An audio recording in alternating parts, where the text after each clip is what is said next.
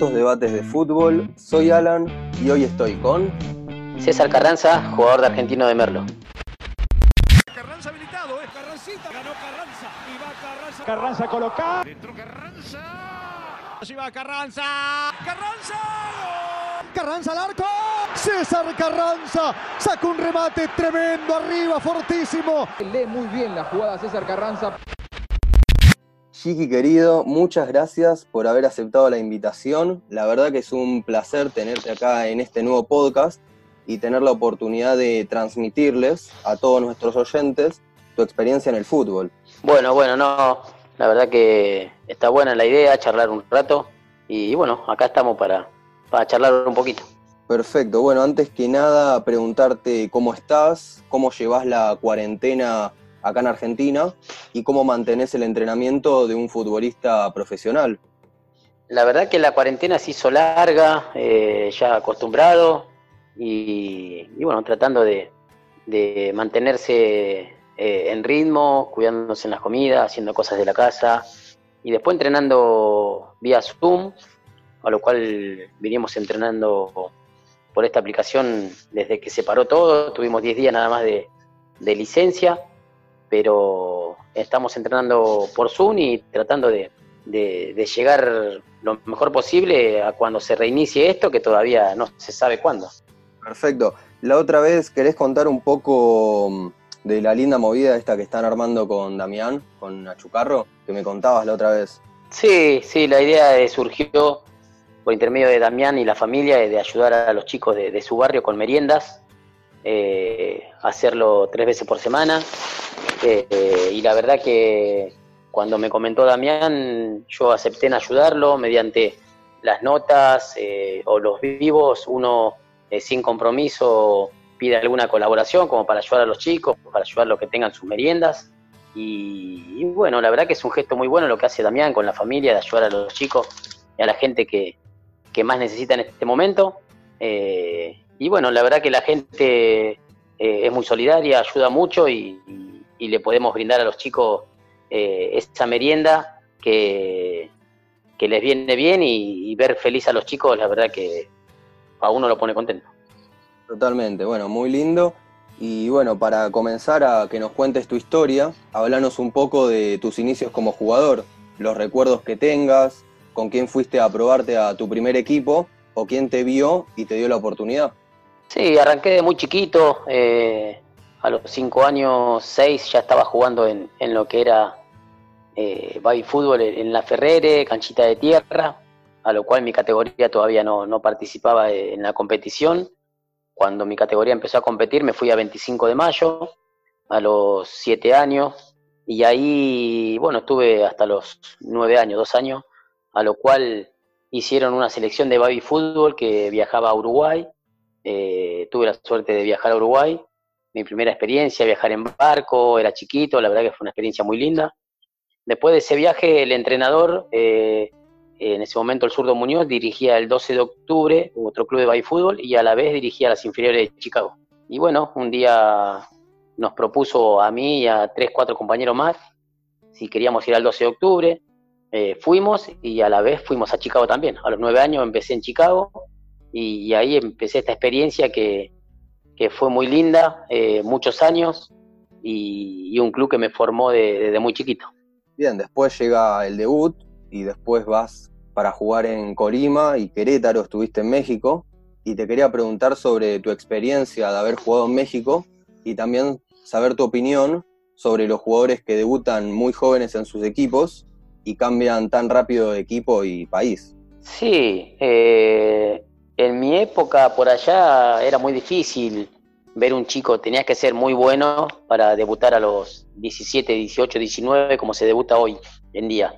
Antes tenías que esperar los 21 años que te hacían firmar el contrato y ahí a los 22 más o menos que me tocó debutar a mí, recién hacías tus primeros pasos y, y bueno, yo tuve la suerte de debutar en el 2002 y en el 2004 pude tener un buen torneo y irme a México, una experiencia nueva, eh, buena en lo personal, en lo futbolístico, porque para mí era un paso importante y la, verdad que la experiencia allá fue muy buena porque conocí mucha gente, conocí otro país, otra costumbre, otro fútbol y la verdad que, me fue muy bien. El primer semestre en Colima tuve la suerte de, hacer varios goles, de llegar a semifinal y, bueno, de ahí pasar al equipo campeón que fue Querétaro, a lo cual el segundo semestre no jugué mucho porque jugaba en otra posición donde no me sentía cómodo, con el entrenador no hubo, no hubo diálogo, no había buena relación y, eso llevó a que juegue poco. Eh, y bueno, ahí se venció el préstamo y tuve que volver a, Chicago, pero yo me quedo con el primer semestre donde eh, en lo futbolístico eh, me fue muy bien. Y creo que fue mucho mejor después cuando volviste, que ascienden con Nueva Chicago a Primera División, jugando un partido para el infarto contra Belgrano. Sí, por eso ese año me sirvió mucho ganar experiencia y, cuando yo me fui de Chicago era el chico del club y cuando volví ya era César Carranza.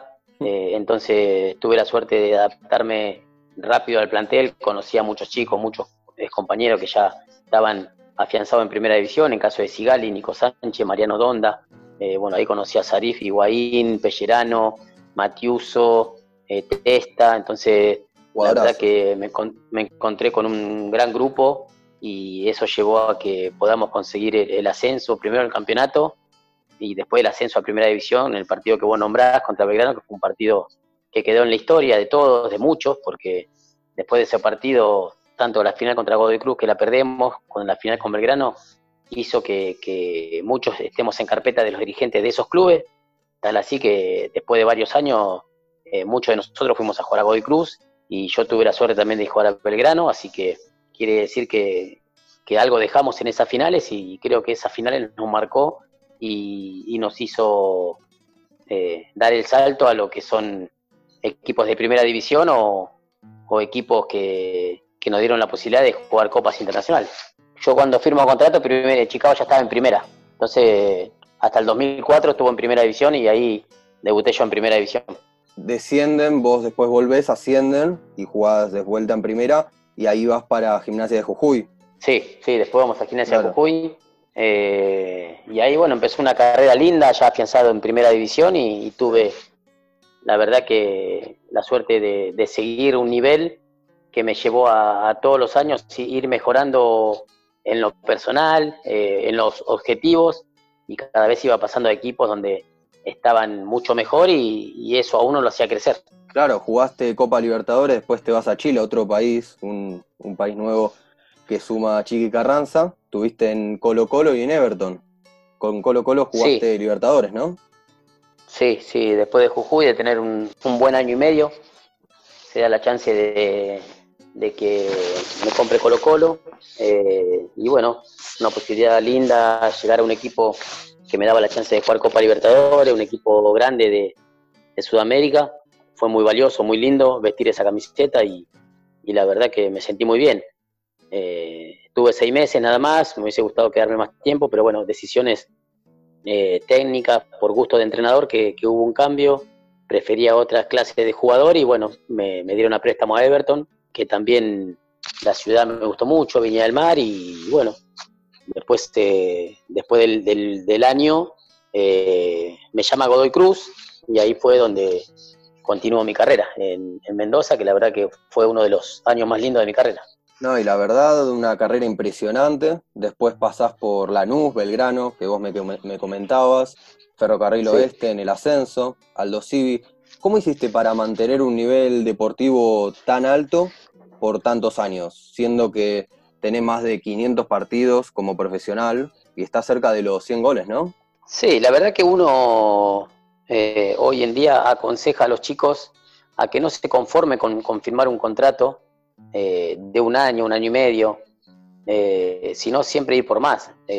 yo siempre tuve en la cabeza siempre mejorar, siempre firmar un contrato y no relajarme, uy, ya está, tengo un año de trabajo y después no jugué nada y a los dos o tres meses me empiezo a preocupar porque no sé si voy a renovar. Entonces yo le digo que de entrada no se queden con eso y que sigan trabajando para mejorar o su, su contrato o irse a otro lado. Entonces yo tuve la suerte de, tener buenos compañeros, grandes jugadores de fútbol que me ayudaron a crecer y, también crecía yo, yo también, porque eh, la, mayoría de, tiempo que estuve en un club, creo que fue un y medio, en Jujuy, en Lanús, eh, pero después siempre fueron un año y siempre fueron para crecer, para mejor.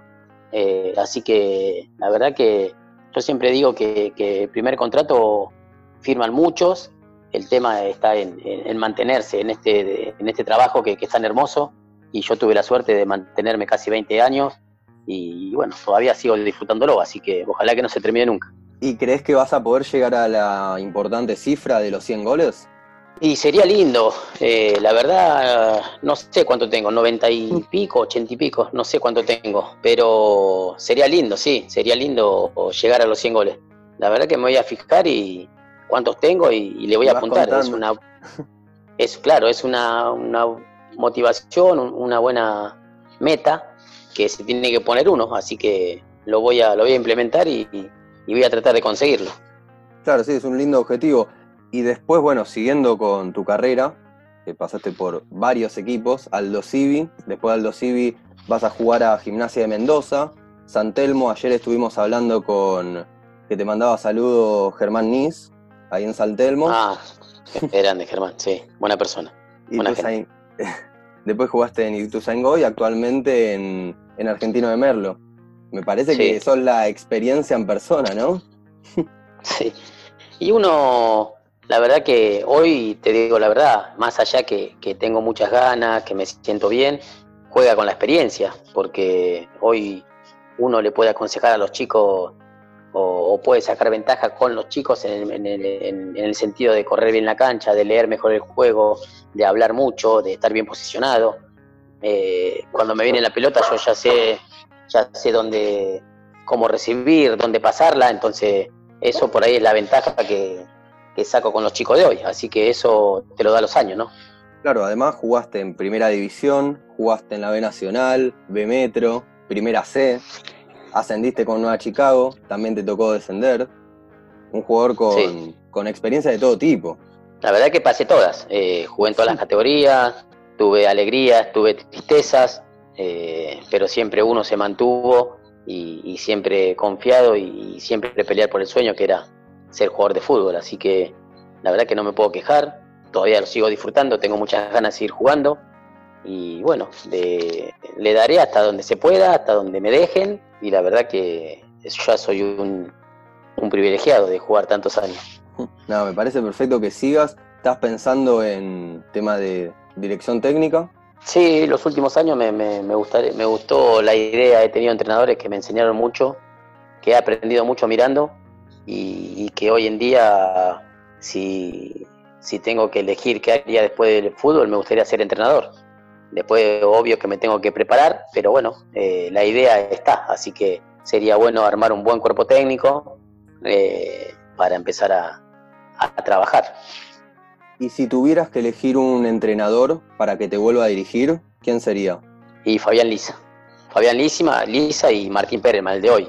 Son técnicos similares, con muchos conceptos, muchas herramientas al jugador y que el jugador disfruta porque lo que haces en el entrenamiento sale en los partidos y eso hace que, creas en la idea, que te sientas cada vez más confiado y que en la competencia la disfrutas. Así que eh, estos entrenadores eh, están cambiando el fútbol y hay muchos más entrenadores que trabajan de la misma manera.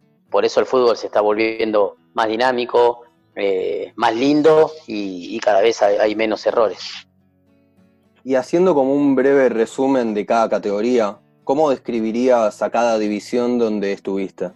Y la primera división eh, es un sueño, eh, llegar a primera división, mantenerse, vivir cosas, concentraciones, viajes, países, si te toca jugar Copa Libertadores, yo creo que la primera división es un sueño. Eh, el Nacional B eh, también es una categoría que se disfruta mucho y bueno, después la, B Metro y la C eh, son categorías que, si uno la sabe llevar, la disfruta. Pero si te pones a, pensar en las cosas que le faltan por ahí a los clubes, que las canchas, las pelotas, los sueldos, y la sufrís. Pero yo creo que si vos sos positivo y, y esas cosas las tratás de llevar la llevas bien, eh, al ascenso se disfruta porque es muy lindo. Perfecto, perfecto. Cambiando un poco de tema, ¿quién consideras que es el mejor futbolista en tu posición actualmente? Y para mí hoy que estoy jugando de interno, eh, para mí en esa posición el que se destaca mucho es Nacho Fernández. Es un jugador muy completo y, y lo está demostrando que tiene un nivel muy alto todos los partidos. Es muy parejo el nivel que tiene. ¿Está para selección? No sé si para selección, pero para dar el salto a, a otro equipo de Europa, yo creo que sí. ¿Y cuál fue el jugador que más difícil que te tocó gambetear? Y eso no, no lo sé. He tenido muchos defensores donde por ahí en, en algún partido no lo pude gambetear. La verdad que no. Hay muchos buenos defensores. Cada uno tiene sus, sus armas, así como los delanteros tenemos la picardía, con los volantes la picardía, los defensores también tienen sus virtudes. Entonces, eh, hay muchos jugadores. El Poroto Cubero era uno donde sabía que, que él, si vos eras rápido, él no te tenía que dejar espacio, te pegaba, te cortaba. Entonces, era muy inteligente para, para saber sus virtudes y, así no dejar que el, que el delantero haga un buen partido. Te puedo nombrar varios, Schiavi, jugadores de antes, ¿no? Pero en el ascenso hoy también hay muchos defensores que son duros. Sí, ahora te hago una pregunta medio profunda, digamos, que ¿cómo te definirías como persona y como jugador? Y como persona y como jugador soy la misma persona, soy divertido, soy sencillo eh, y soy alegre. Eh, la verdad que no estoy de, mal humor nunca, siempre más a ver de buen humor. Son muy pocas las cosas que, que me hacen enojar o me fastidian, se nota enseguida cuando algo me molesta. Eh, y después soy muy transparente. Si no me gusta algo, lo digo, si me gusta algo, eh, lo hago. Entonces yo prefiero eh, ser frontal y, y que la otra persona se ponga roja una sola vez y no, y no hablar por atrás o, o mentirle. Entonces eso es lo que me enseñaron, eso es lo que aprendí a lo largo de todo esto. eh, y yo creo que me defino como una persona simple y, y alegre. Excelente. ¿Qué es lo que más te apasiona en la vida? Y la verdad que eh, tener la, la- la familia que tengo hoy, los chicos, ver a los chicos cómo, cómo están creciendo, poder ser parte de, de- del crecimiento de ellos eh, y después, bueno, seguir jugando al fútbol, que, que es algo que, que hice siempre. Eh, eso es lo que más me apasiona también.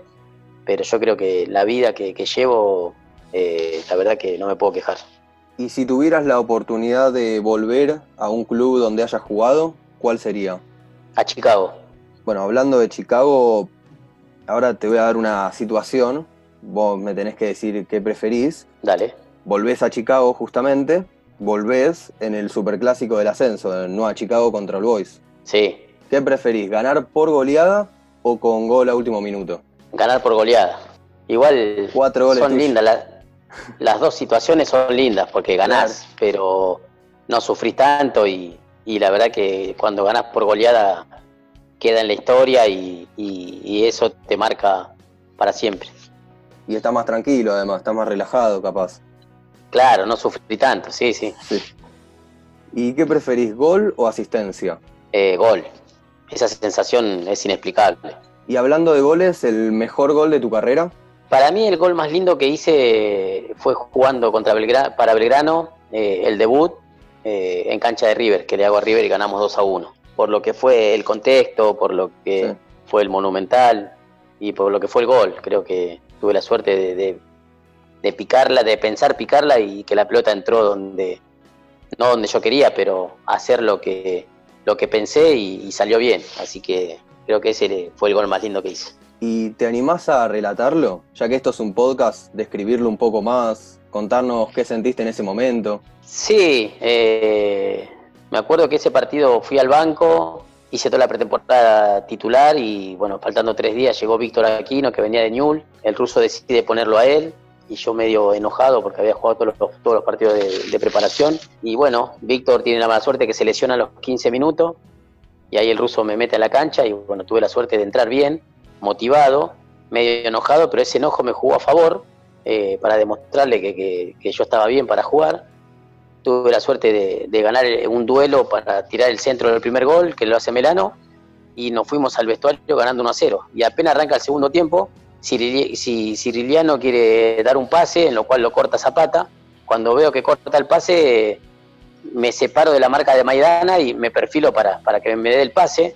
Martín muy inteligente, un jugador muy inteligente, me da el pase al espacio y, y bueno, mientras voy mirando la pelota, lo voy mirando al arquero que está haciendo uno o dos pasitos para adelante y cuando me llega Maidana me da el, espacio para yo poder, encima la pelota se me levanta un poquito y justo me queda justo para, para tirársela por arriba al arquero y la verdad que fue un gol muy lindo y, emocionante porque le ganábamos a River 2 a 0 y, la verdad que fue uno de los goles más lindos que hice.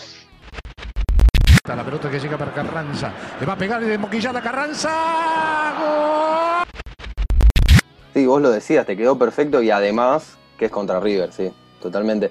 ¿Vos de chico de, qué club eras? De, siempre fui de Chicago. ¿De Chicago? Era de Boca, sí, Boca y Chicago, pero siempre, después que empecé a jugar, siempre fui de Chicago. Claro, pasaste por tantos equipos que estuvimos repasando, que, son bastantes, y te quería, quería saber en cuál crees que te fue mejor o que te sentiste mejor. Y yo siempre digo que, que tengo tres equipos. Eh, uno fue Chicago, eh, otro fue Godoy Cruz eh, y otro fue Aldo Creo que en esos tres clubes llegué con la edad justa, eh, con la experiencia justa, en un buen momento y, pude sacarle mucho provecho y eso ayudó el gran plantel que teníamos también, porque he tenido compañeros que hoy están jugando en, que jugaron en selección, que jugaron en, equipos grandes y, hoy lo siguen haciendo. Entonces, la verdad que estoy orgulloso de haber compartido planteles con esos jugadores que me ayudaron mucho a crecer también personalmente. Y con tu experiencia de haber jugado en tantos países como Argentina, México y Chile, ¿dónde pensás que hay mejor nivel deportivo y cuál es el mejor país para vivir? Cuando fui a esos, esos países era chico, tenía 24 años y tenía 28 años, entonces cambió muchísimo el país. Eh, yo creo que para vivir me quedo en Chile y el fútbol para mí el argentino no tiene comparación no tiene comparación, ¿no? Y además el, ambiente también. Claro, sí, sí, eso. Cuando estás afuera se extraña. Se extraña el, folclore de, la hinchada, de, las previas, entonces cuando estás afuera lo extrañas. Sí. ¿Te tocó patear muchos penales a lo largo de tu carrera? Sí, sí, he tenido la suerte de, ser el encargado de patear penales y, y he pateado muchos, sí. Y en una tanda de penales, ¿preferís patear el primer o quinto penal? Siempre me tocó patear el primero, pero a mí me hubiese gustado patear el quinto. Lo que pasa que, como era el encargado, eh, siempre entonces, bueno, el primero era yo, pero me hubiese gustado siempre patear el quinto. Y es que al mejor lo mandan al primer penal, el que mejor patea. Y, pero sí, a veces también lo puedes cerrar y perder 5 a 4 y te querés morir. Sí, bueno, sí. Pero Hay que jugársela. Eh, Sí, sí, he pateado penales en, una eliminatoria Copa Chile, el clásico Everton y Wander, y lo erré y perdimos, perdimos por penales.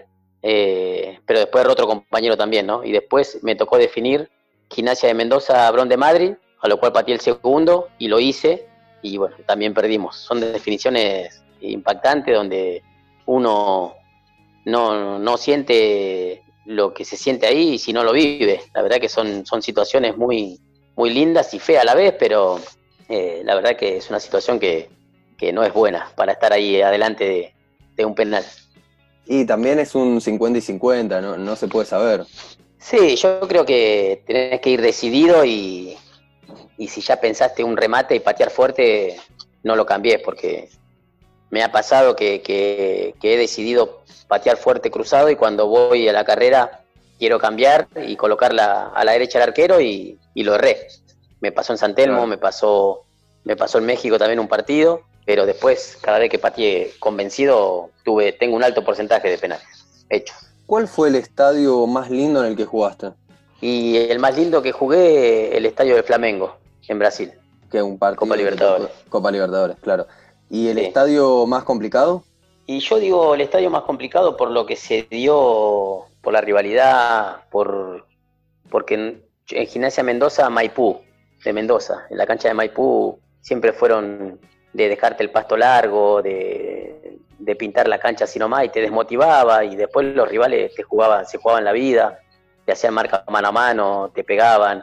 Eh, ese partido lo sufrís, lo sufrís en todo sentido y, y bueno, yo creo que la cancha que más se me complicó jugar fue en esa cancha. Terrible. ¿Alguna vez te googleaste para ver qué onda? No, no. Eh, con mi nene, a veces para mostrar algún gol, pero no, no, después no.